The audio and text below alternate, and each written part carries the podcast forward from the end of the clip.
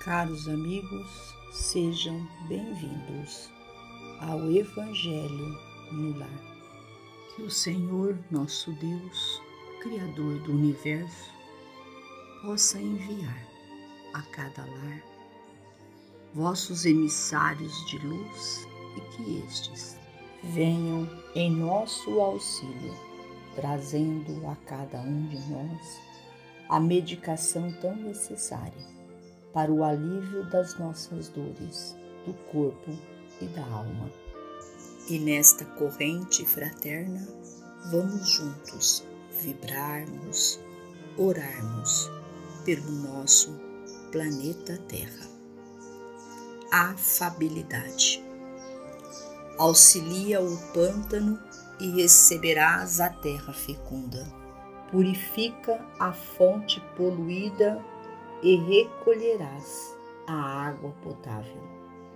Seleciona o barro escuro e encontrarás a argila preciosa ao teu vaso.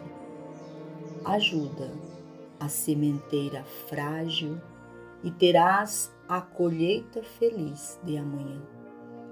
Lavra a pedra e terás valiosas utilidades aperfeiçoa a madeira bruta e exibirás preciosas peças de beleza e enriquecimento.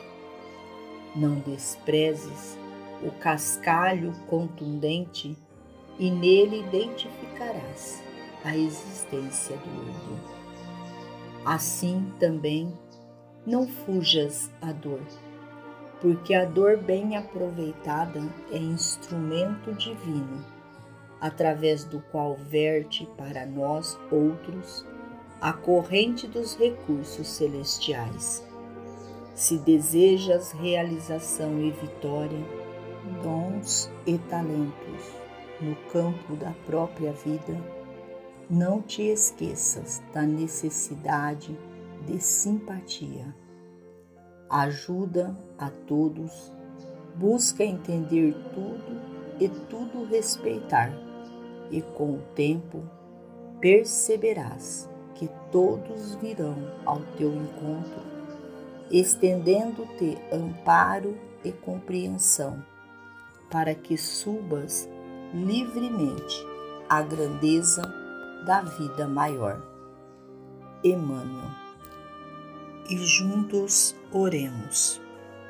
Nosso Pai, que estás em toda parte, santificado seja o teu nome, no louvor de todas as criaturas. Venha a nós o teu reino de amor e sabedoria. Seja feita a tua vontade, acima dos nossos desejos, tanto na terra quanto nos círculos espirituais.